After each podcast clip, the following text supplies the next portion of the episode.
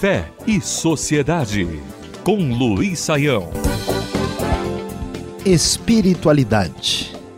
No ano de 2007, o canadense William Young escreveu um livro que chamou a atenção do cenário internacional. A Cabana, como foi traduzido em português, tornou-se um dos livros mais bem-sucedidos em termos de venda no mundo todo. O livro chegou a estar em primeiro lugar na lista dos mais vendidos do New York Times e vendeu também de maneira extraordinária no contexto brasileiro, chegando até agora a mais de 2 milhões de livros vendidos.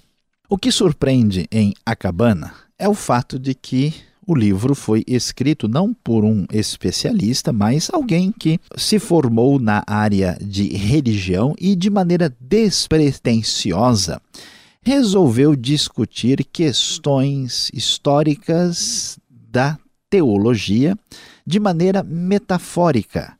Assim, questões que envolvem o relacionamento com Deus, a questão do papel do sofrimento em relação à fé, a intimidade, a aproximação e o distanciamento de Deus, como que essas metáforas devem ser percebidas, foram uh, ricamente trabalhadas em A Cabana, de modo que, mesmo num contexto de uma sociedade secularizada, o livro chamou a atenção e foi um sucesso de vendas simplesmente impressionante.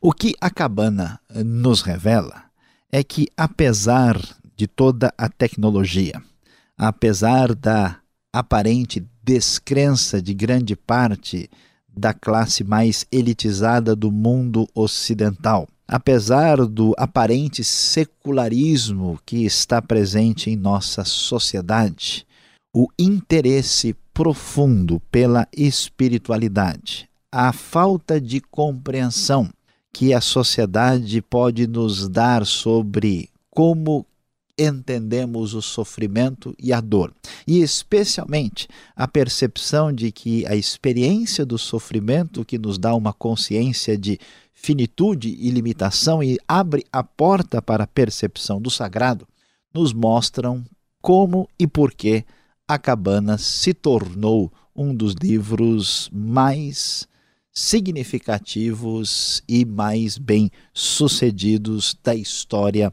do mundo ocidental na primeira década do século XXI. A Cabana, o livro que comprova que a espiritualidade permanece permanentemente em alta. Fé e Sociedade. O sagrado em sintonia com o dia a dia. Realização Transmundial.